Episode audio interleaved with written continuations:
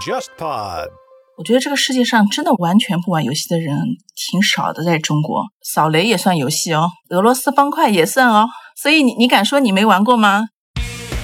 欢迎收听备忘录。你好，我是 Bessy 李倩玲。从二零幺七年往前的二十七年时间里，我一直服务于全球最大的广告集团 WPP，曾经担任 WPP 集团中国区的 CEO。我目前的身份是名投资者，运营着一家由我自己创立的早期战略风险投资 Within Link 贝西投资协作体。大家好，我是 Jenny 刘雨静，一个长期关注广告营销行业的媒体人。观察有趣的创意是我的工作。也是我的兴趣所在。在全新升级的备忘录中，我们关注广告营销行业的前世与今生，关注科技如何助力商业。我们也关注为什么广告具有改变我们行为的力量，为什么广告与我们每个人都息息相关。二零二零年备忘录，期待您关注播客备忘录和微信公众号备忘录加，和我一起进入每一个正在发生的商业现场。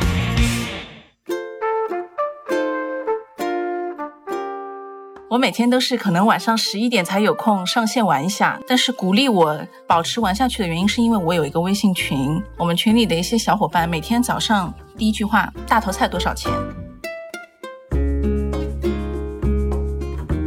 众筹网站之所以这么的火，就是因为大家其实已经不太满足于现在在市场上你看得到的产品，所以开始去参与。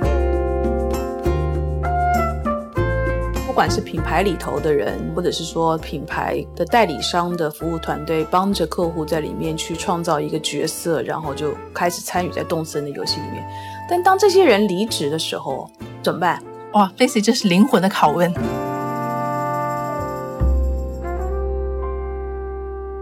各位听众，大家好，欢迎收听本期备忘录，我是主持人刘雨静。这期节目依然是由我和 Bessy 李倩玲共同主持的。Hello，Bessy。Hello Jenny，Hello 大家好，我是 Bessy 李倩玲，我还人还滞留在呃英国，嗯，所以我们今天这一期也是在不同的地方跟大家来一起呃聊聊一个我很不懂，但是我很有兴趣的话题——游戏。谢谢大家的收听。嗯，在介绍今天的嘉宾之前呢，我想先从最近很热门的一个游戏聊起，呃，这个游戏叫做《集合啦动物森友会》，简称动物之森。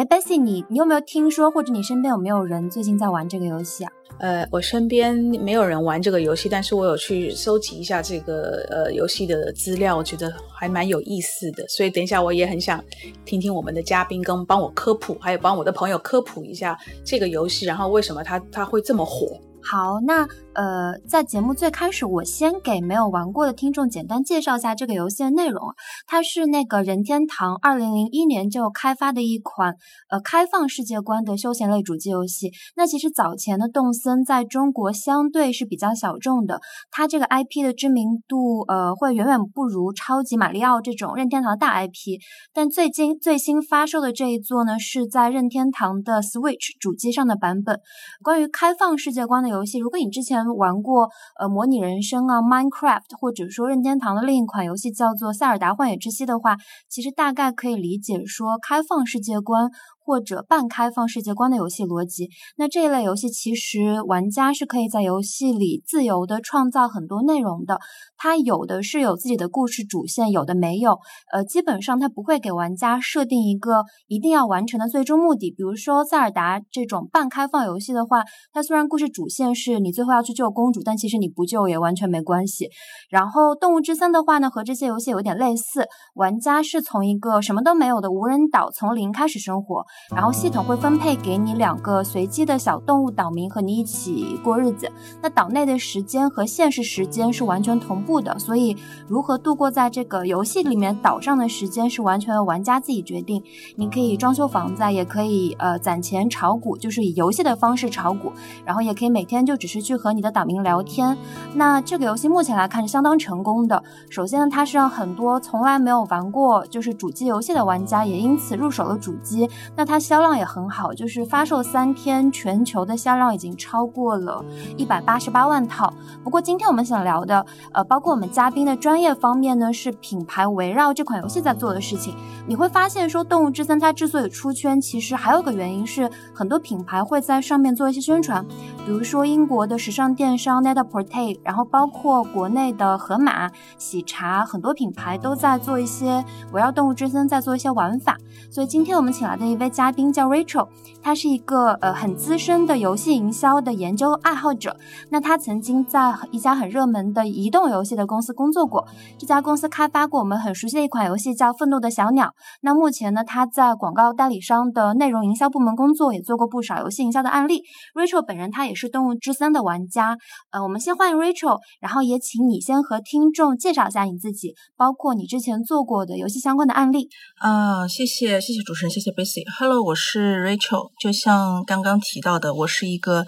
嗯自己也喜欢玩游戏，然后也从事游戏游戏营销的这么一个小人物。但是我可能为什么今天可以来跟大家聊这件事情，是因为嗯我并不是像您很多人一样从小就特别喜欢玩游戏的。就坦白说，也是慢慢在成长的过程当中意识到它的魅力。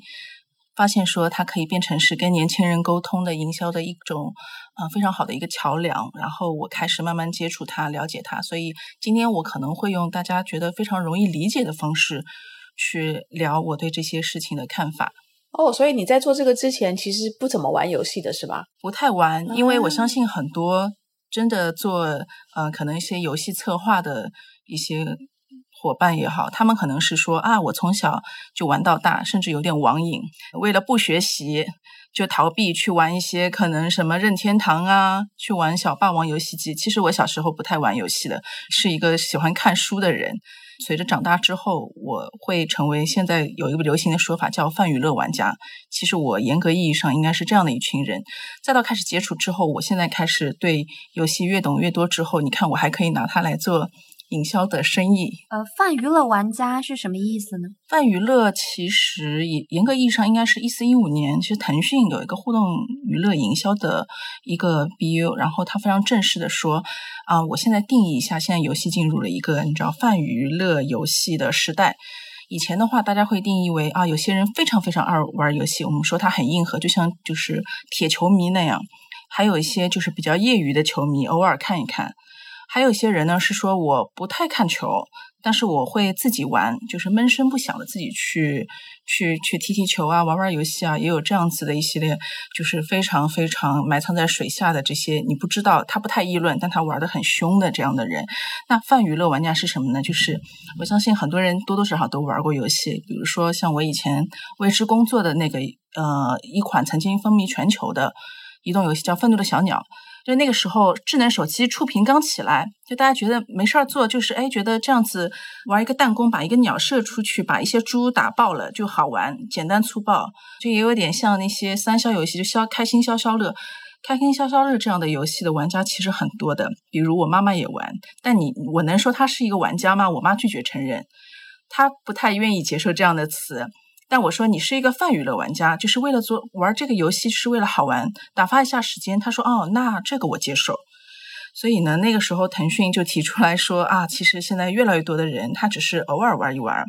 或者是什么流行玩一玩，打发一下时间。那我给他一个说法叫泛娱乐玩家。估计大家可能对于玩游戏的这个还是有一些刻板的这种负面的印象，所以你如果说他是玩游戏的人，他会觉得我们不是，但是你给他另外一个词，他就觉得比较能够接受。对对，Bessy，但我相信你肯定也多少玩过游戏，好多人其实不会为他花太多的时间，所以就是我觉得腾讯这个说法也很聪明，就把你。规划在这个族群里，但是也让你觉得啊，我我我也有被看到，我我可能也被一些认同吧。哎，我很好奇，所以这个泛娱乐玩家这概念，它对应的另外一些族群是，呃，是不是就是那种硬核游戏玩家？呃，以及完全不玩游戏的那种群体啊，我觉得这个世界上真的完全不玩游戏的人挺少的，在中国。我看前两天说，现在那个中国网民已经超过九亿了，就是当中绝大部分的人多少都会玩一些游戏的，因为现在那个游戏的那个范定义打得很开，扫雷也算游戏哦，俄罗斯方块也算哦。所以你你敢说你没玩过吗？很难。但是硬核的人呢，他可能是他会去扑进去钻研说啊，我这个东西一定要玩的多好。比如说我打王者荣耀，我一定要成为最高的那个等级，我就站在对吧最高的地位上，我俯视这些你们这些普通的玩家，你们打的都没有我好。我因为我花了时间的，或者是说我有天分，我玩的特别溜。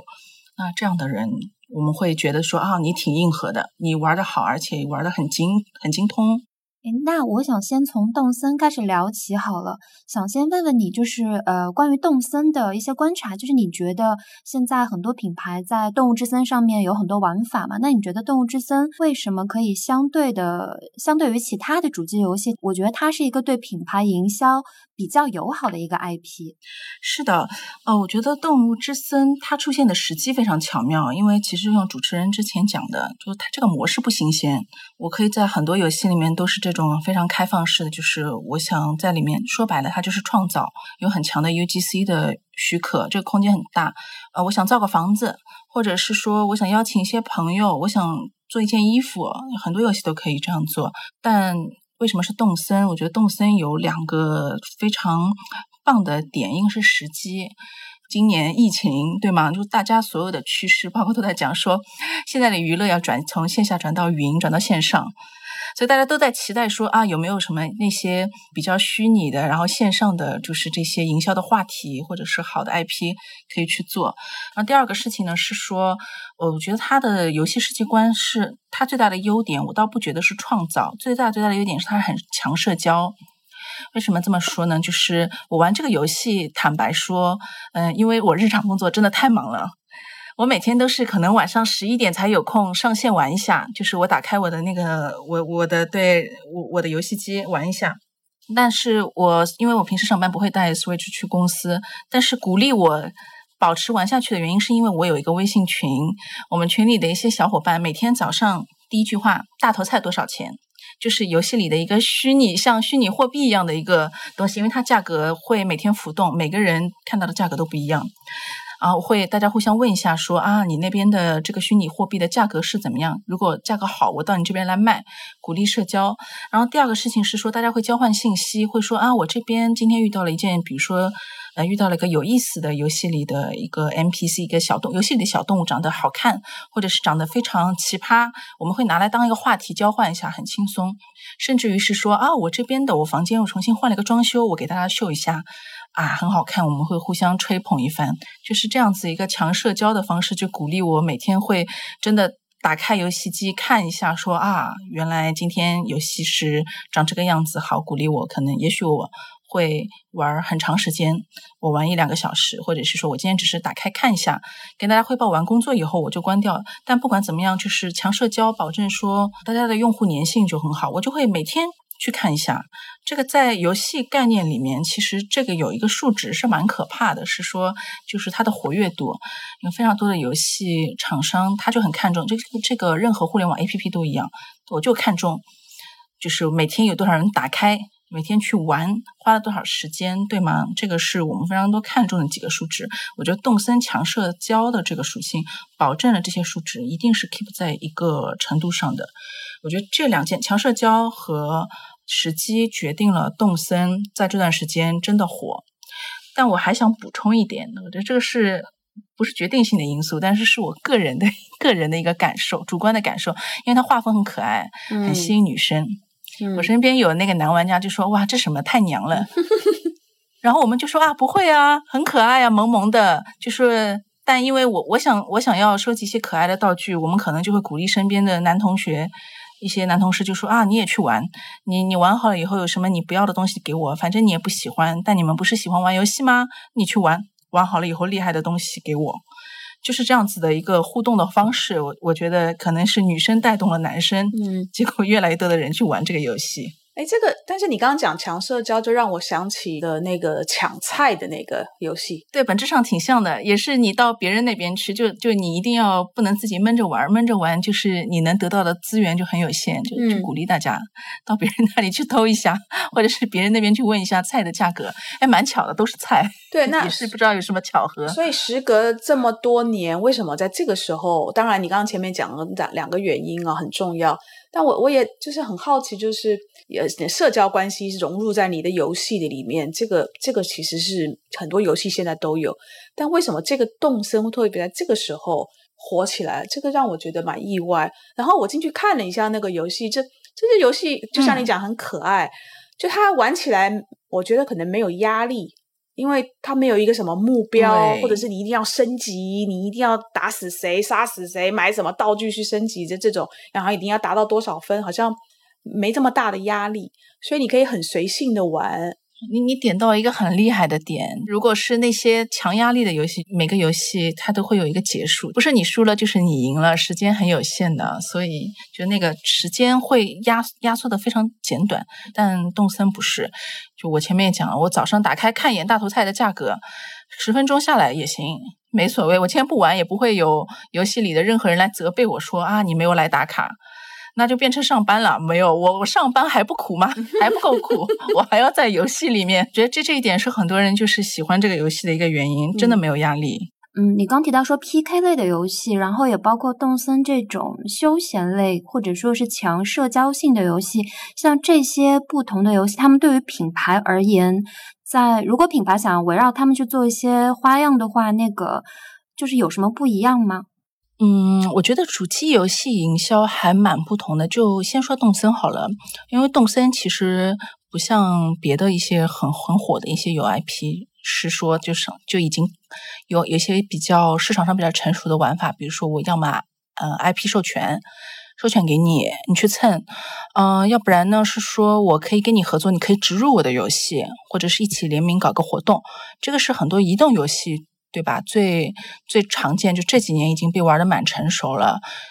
对，然后之前可能也有嘉宾就是把这个游戏营销和电竞营销的那个整个的 methodology 已经讲得很清楚了，我就不啰嗦。但是动森特殊的原因在，对他没有商务说啊，跑来说，哎，现在有品牌可以做咯。但是为什么有品牌已经在玩这个营销了？因为它是允许玩家在里面自由创作的。所以前面讲到的那些，无论是英国电商也好，或者是一些，嗯，像盒马啊等等品牌，甚至我看到有一些你想不到的品牌，像奔驰、肯德基，都在里面做了营销。但它的做法其实基本上都差不多。我开一个游戏角色，我在里面创作一些衣服的皮肤，然后呢，我把里面布置成我，我就举一个，呃。我刚刚讲到的肯德基和奔驰的例子好了，肯德基是说，诶，我把我那个人物穿的有点像肯德基上校，然后呢，我把我的家打扮成餐厅、快餐店，然后呢，我再把我这些设计的，因为这个游戏允许把你的设计的代码 share 给全世界的网友，他就说我再把我的代码分享出来，你们可以下载模仿我，这是一个方法。还有一个奔驰，奔驰做的也很绝，他直接在游戏里面把他那个。变成是一个赏车会，就说我把地板和旁边的那些虚拟的画布都上面的图案就画成我的车子，就把我的新车款就画在上面，就说然后再截个屏分享给我说啊，现在那个你看车地面来不了不要紧，你到游戏来看看我们的车。我觉得就都是蛮可爱的，就是这个非常考验敏捷和创造力。这个不会是说有等着有人给你一个解决方案，是说啊，动森你可以这样玩。其实 Hijack 最大的一个。一个秘诀就是你要够快、够敏捷，你自己本身要有很强的创造力。我觉得像像英国电商也好啊，刚刚讲到的这些品牌，它都我觉得是很懂得说内容营销的，就至少他们愿意去拥抱这种内容营销的一种玩法，就是说我先来创造，我不等，但我创造了以后，就会让你发现说，哎，我其实是嗯很懂得在一个任何的空间里面去表达我自己。就是玩家感还挺强的。那你你所看到的，比如说以这两个案例来讲哦，他们在游戏这里面所创造出来的这些内容，跟他在线下实际的，比如说销售上面有什么连接吗？还是说他们存在？呃，他们就是纯粹这样玩，是就是要必须要有那个存在感？对，大部分品牌其实都是 social stunt，刷一下存在感。但是 NAP 就是那个英国电商，它做的相对好一点，是它的做法呢比较完整。它是真的就是从游戏到它的实际的营销，它是是邀请几个设计师，把你的那个设计的图案你复刻在游戏里那些虚拟的衣服上，啊，游戏里面就是搞一个像是服装展，然后他会告诉你说，嗯，你这些衣服实际上在我们的店里面哪里哪里可以买到。他就是我觉得是一个游戏内的一个时装秀。你看完了以后，我还是告诉你，你可以怎么样去转化成真实的购买啊，或者是体验等等。就它这个链路，我觉得相对想得清楚一点。就我觉得它这个分享机制是还蛮聪明，而且其实品牌是完全可以用这个分享二维码，或者说你去那个服装店下载一一串代码去下载别人的设计，其实我觉得是蛮多玩法的，就是感觉是可以直接的去导流到一些卖，特别是衣服，感觉关联很强的。其实是的，是的，我觉得这个 case 一个是出的很快，而且当时给我的启发也挺大的。然后它的代码开源，我觉得这件事情还挺有意思的。这个好像是以往的游戏里面没有，这好像应该是第一次吧，对吧？我觉得写别的游戏可能也有，但是像它就是这么开放，允许你去创作、分享，然后最后做出来的成品完成度还挺高，哦，容易分享，这一串代码就很容易你去获取、下载、再复刻了。而且呢，它最后穿在身上的那个样子也立等可见，还蛮精致的。我觉得这这一点都是体验不错。嗯，其实我觉得这个年轻人的这个共同创作的这件事情啊，如果如果你们有呃有兴趣去看一个叫 Chris Anderson 写的三本书，他的第一本书呢写的是长尾理论，第二本书写的是 Free，就是所有事情其实慢慢慢慢因为科技的关系，因为互联网的关系，很多东西开始变成是免费的。然后他的第三本书讲的就是那是应该是二零幺二年写的，讲的就是 Maker，就是叫做什么，应该叫创创造者吧。他这个 maker 的核心的思想呢，就是以往啊，在旧时代，我们要等产品被制造出来，是要等，比如说有资源、有资金、有实力。的这个大品牌、大公司，他们先盖个厂房啊，他们有产品研发中心，把产品研究出来了，然后做很多的研究、探索等等，再再去做大量的生产，然后放到我们平常会接触到的呃销售的渠道，那我们才买得到。可是这个 maker 创造者的这个思维，就是现在因为科技的发达，科技让信息越来越透明，互联网让就是说呃要。共同合作或创作的这件事情越来越简单，然后也因为科技让很多的制作的成本也不断的在下降，然后再加上那个三 D 打印，所以今天如果我我想要有一个产品，可能市面上的产品我都不满意，那我其实不需要等这些大的品牌，我其实要不就是自己我就可以有一个新的产品的这个想法出来，然后我就把它放到比如说众筹的平台上。然后去看看全世界有多少人跟我有类似的想法，愿意支持我，好给我钱，让我们把这个产品从概念一直做到成品。好，就众这个众筹的这个这个流程就是这个样的意思，或者是说，今天我有一个产品，我希望在透过在互联网上面去寻找，在全世界的范围之内去寻找可以跟我一起来共同开发的伙伴。这个伙伴可能有，比如说我只是有产品的概念，但是我需要去做这个产品，就是工业设计的设计的人，然后能不能找得到做负责生产的人？所以，他这个 maker 的 culture 就是每一个人，人人都可以是那个产品的设计者，人人都可以是那个产品的制造者，人人都也都是原来就是产品的消费者。所以，这这个三者合一，就是他这个 maker 的这个 culture 的核心。所以，从那本书出来了之后，你去看，现在有非常非常多的。嗯，众筹网站之所以这么的火，就是因为呃，这个 maker 的族群越来越多，大家其实已经不太呃满足于现在在市场上你看得到的产品，所以开始去参与，一起共同的去创作，共同的参与，然后共同的去消费一些一些全新的产品、全新的呃品牌，所以这个 maker 的 culture 应该严格讲起来是在。二零幺幺年、幺二年左右就开始已经有那个苗头，那已经经过现在你要快十年的这样的一个呃，我觉得已经有点成气候了。所以你会看到他这一次动森，他用开源的这样的一个方式，他马上就呃，就是激起了一个非常大的一个旋风吧，应该可以这样讲。因为因为这是一这个族群啊，他们非常习惯的习惯的这种这种呃合作的方式。哎，我扯远一点，那呃，因为去年有一个很热门的词叫 DTC 品牌，就是 Direct to Consumer。然后像这种 DTC 品牌开始红起来，有一个原因是他们的。呃，第一就是它的确是有很多年轻人，他们发现可能有一个小的细分的需求没有被满足，那我就干脆自己做一个牌子，然后就去满足这些很小的细分需求。那另外一个原因可能也是因为就是呃，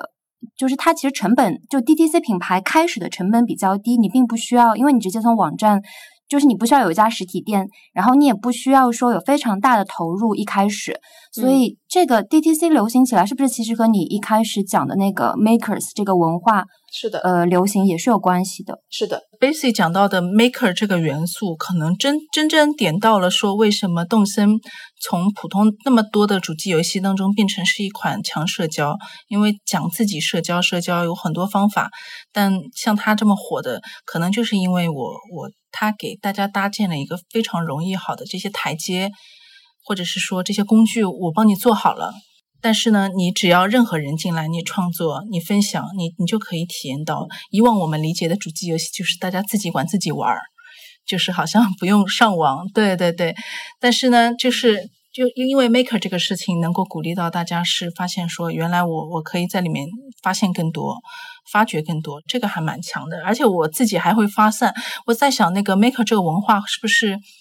也是体现到现在有很多？我我突然不知道为什么我想到像抖音这样的平台，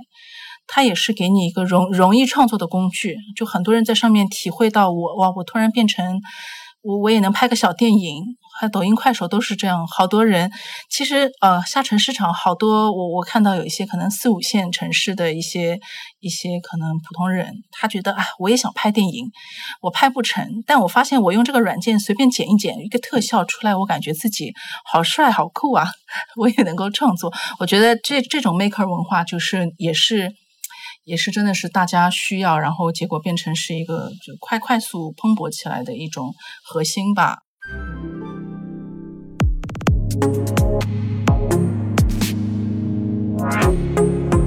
大家好，近期收到不少听友的留言，想听我们聊一集和广告营销行业人才相关的话题，我们很有兴趣，并且在制作中，敬请期待。同时，我也在这里帮自己打一个小广告。贝星营销科技学院将在五月三十、三十一号两天正式开课。这个短期的培训项目，针对广告营销人才的职业转型和技能升级，学习和体验营销技术和营销艺术的应用结合。我也希望借此机会和各位有更多的交流和探讨。请关注我们的公众号“备忘录加”，加就是十字符号的加。在最新节目的推文中找到贝星营销科技学院的二维码，报名参加。期待与你相见。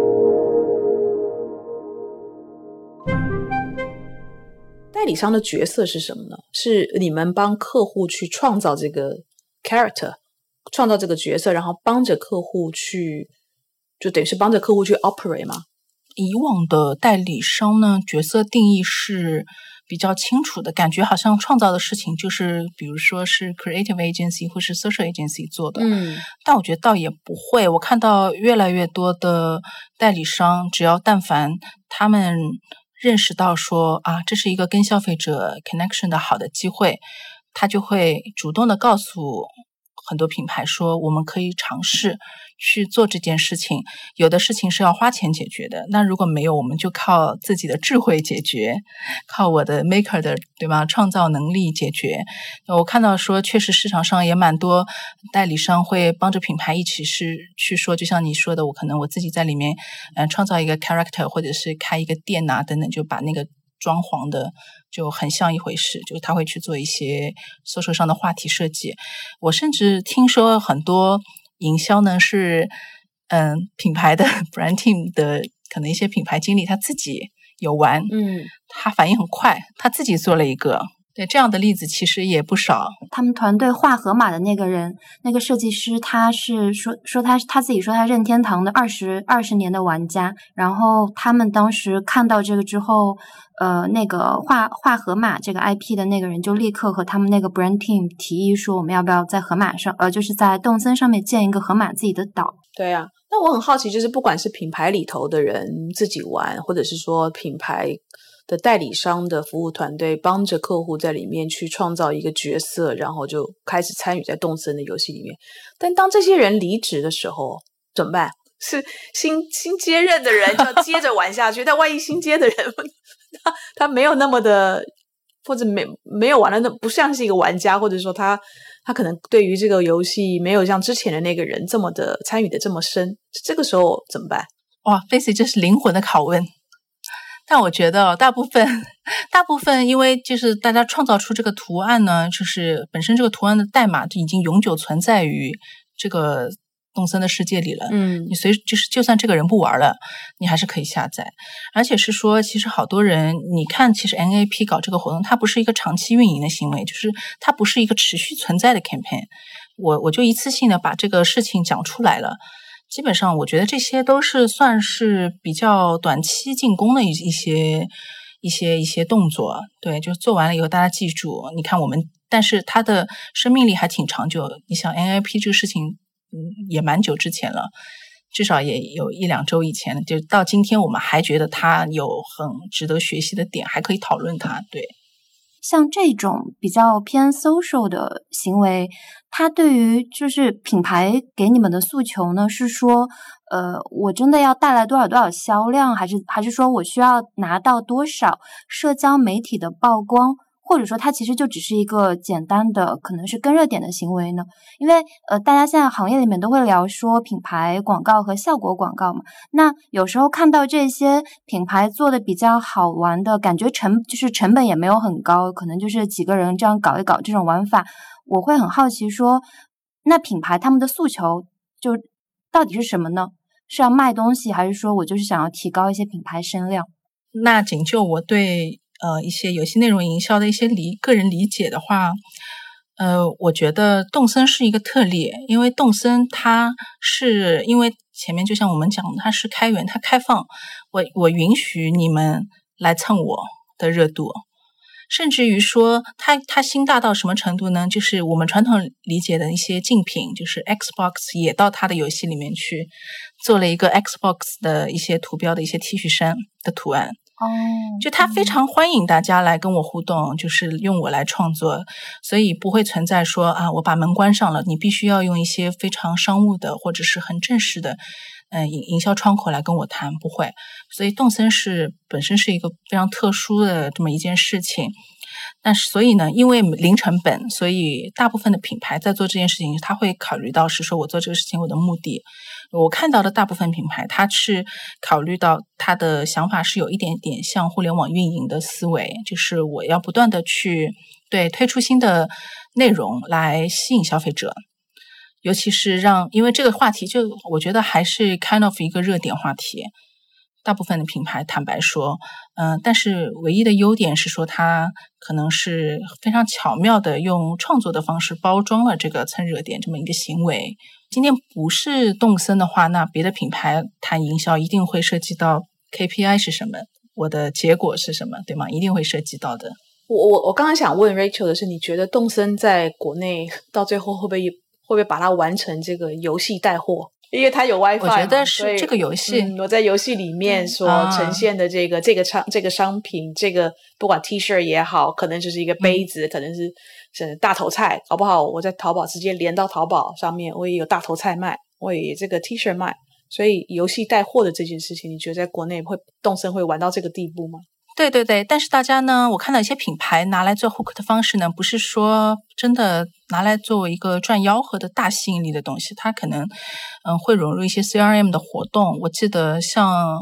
应该是某电动汽车。它的这这款电动汽车呢，是以就是车主我会常年 delight 我的车主而服务好而闻名。它就是说啊，我今天我创造了一个岛，请我的车主为了庆祝我出了一款新车，请我们的老车主都到我的岛上来，我就会丢给你一些金矿石。金矿石在这个游戏里挺贵的，他就在那边疯狂的，我们我们加一个引号叫撒币行为，他疯狂的挥洒一些金币的行为，来让大家觉得很开心。这这个行为已经有了，但是更为凶猛的，其实倒不是品牌，是这个游戏自然而然发发展出来的一些就是价值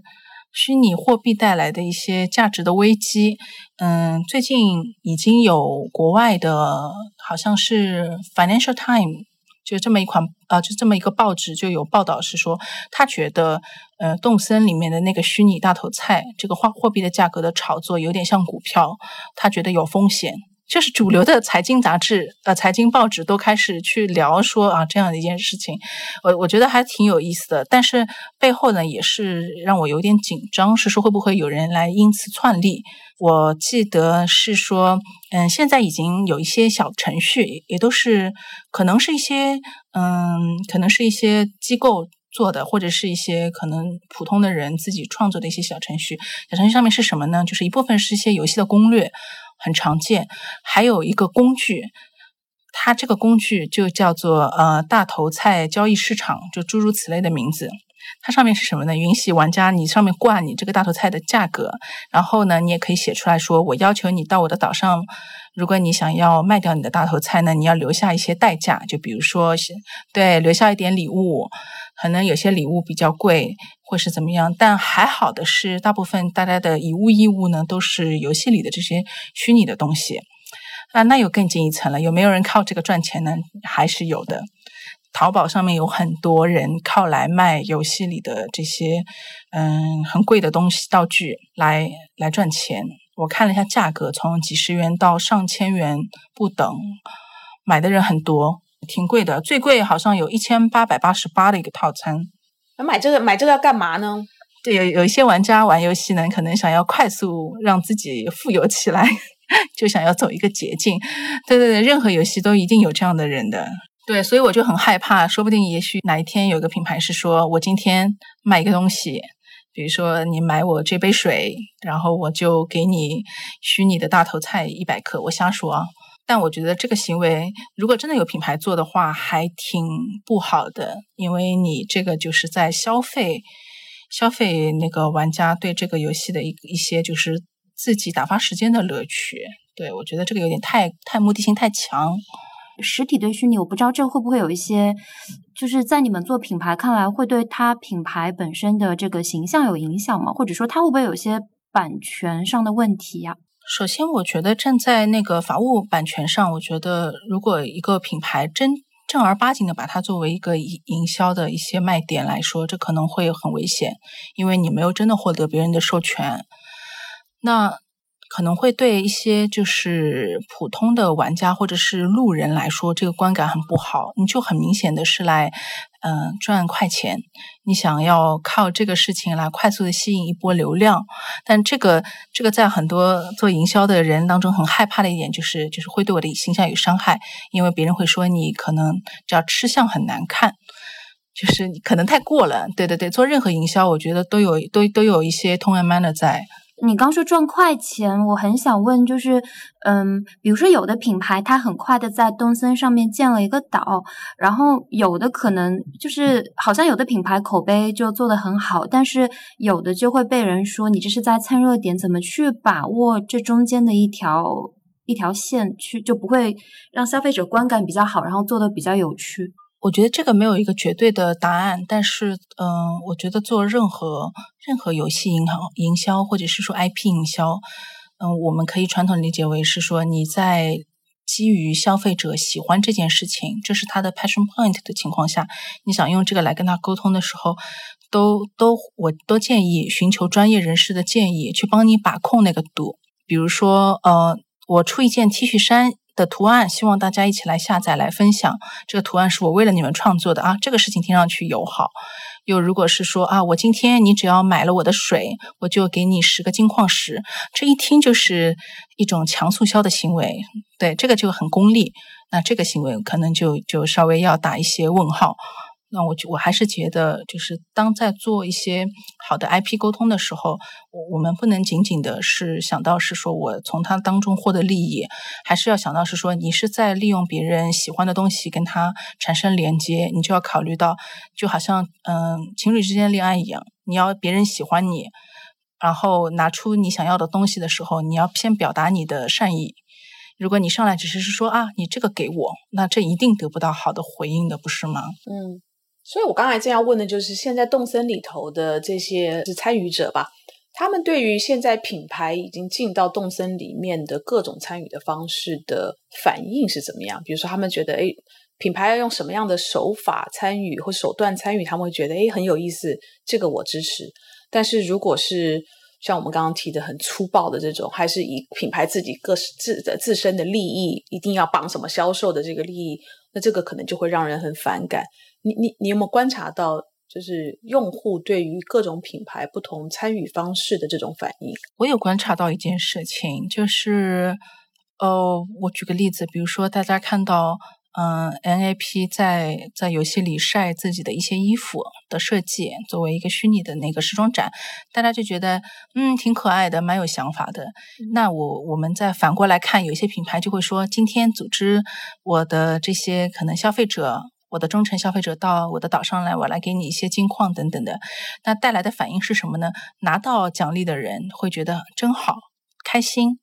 但其他的人听说的人就会觉得啊，土豪只会用钱解决问题。对，就是我觉得他这个度好像很难把握，而且因为好像这个东西还比较新，是不是？其实大家都还是在一个摸索的阶段。哦，是的，我觉得像我差不多在五六年前开始比较正经的做游戏营销，那个时候呢，其实我看到市面上的很多玩法，其实大家都是。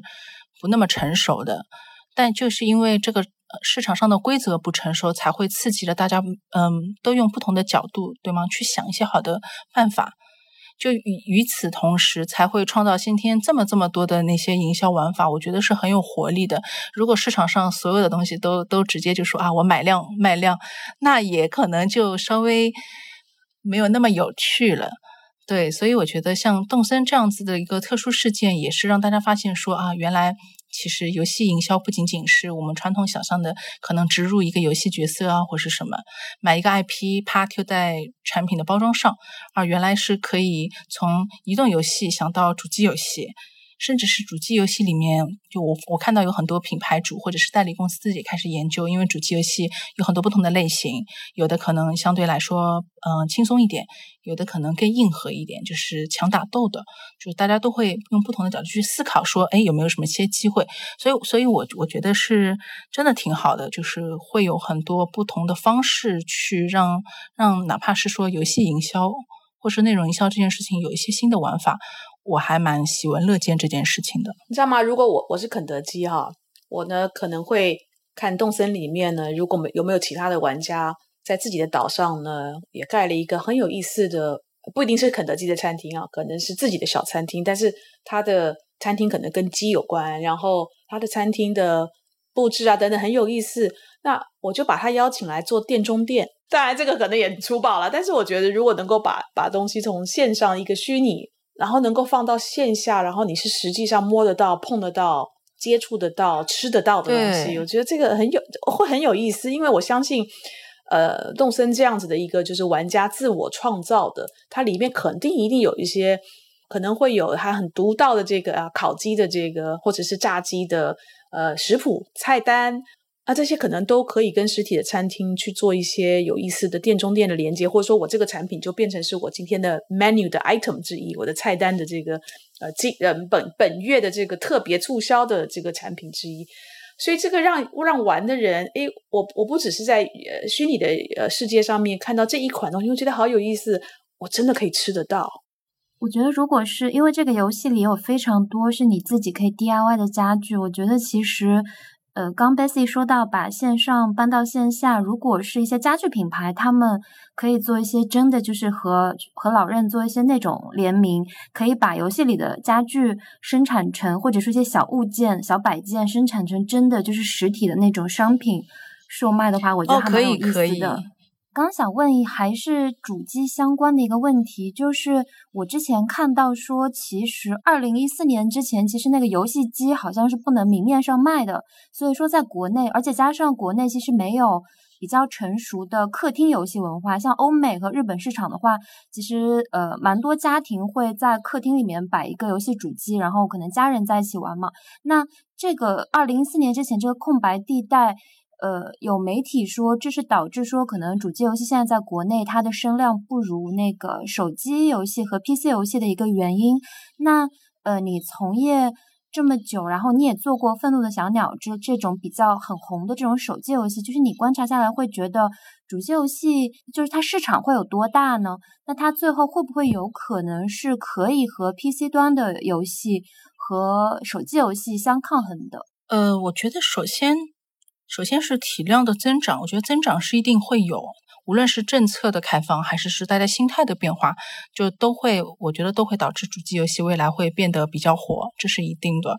那再再倒是说，它会不会真的变成取代 PC 游戏，或者是说取代移动游戏那么火呢？我觉得任何一款游戏都有生命周期。呃，像那个，其实主机游戏的生命周期，坦白说啊，比比 PC game 再比 mobile game 都要长。就我前面讲说，有些人喜欢塞尔达系列，从一而终，什么勇者斗恶龙系列，甚至是马里奥，我们小的时候都是一些像素的这些游戏。九零后可能不熟悉了，八零后我很熟悉。对，那到今天它开始出了，就是技术升级了，不是像素变得很精致，三 D 特效等等很漂亮。然后那还是会有人去玩，我们在玩还是很感动。就是主机游戏的生命周期真的非常长。我刚刚就赶快找一下这个，因为我人还在英国嘛，我就赶快找那个 Nintendo 任天堂的这个英国的呃网站。然后呢，我就啊，我就买要买他那个 Switch，然后也下载呃买了那个呃 Animal Cross 呃。动森叫 Animal Crossing，你是现在下单吗？Animal Crossing，对，马上把它买来，然后呃，过两天来玩一玩。我建议备忘录也在里面可以做两件设计。诶，对哦，可以宣传一下。对，是是的，我们来弄一个备忘录档。也祝 Bessy 登岛成功。谢谢谢谢谢谢 Rachel，谢谢 Jenny 的时间。好，谢谢谢谢 Bessy，谢谢 Rachel，谢谢你们，今天聊得很开心。谢谢哦，拜拜，拜拜。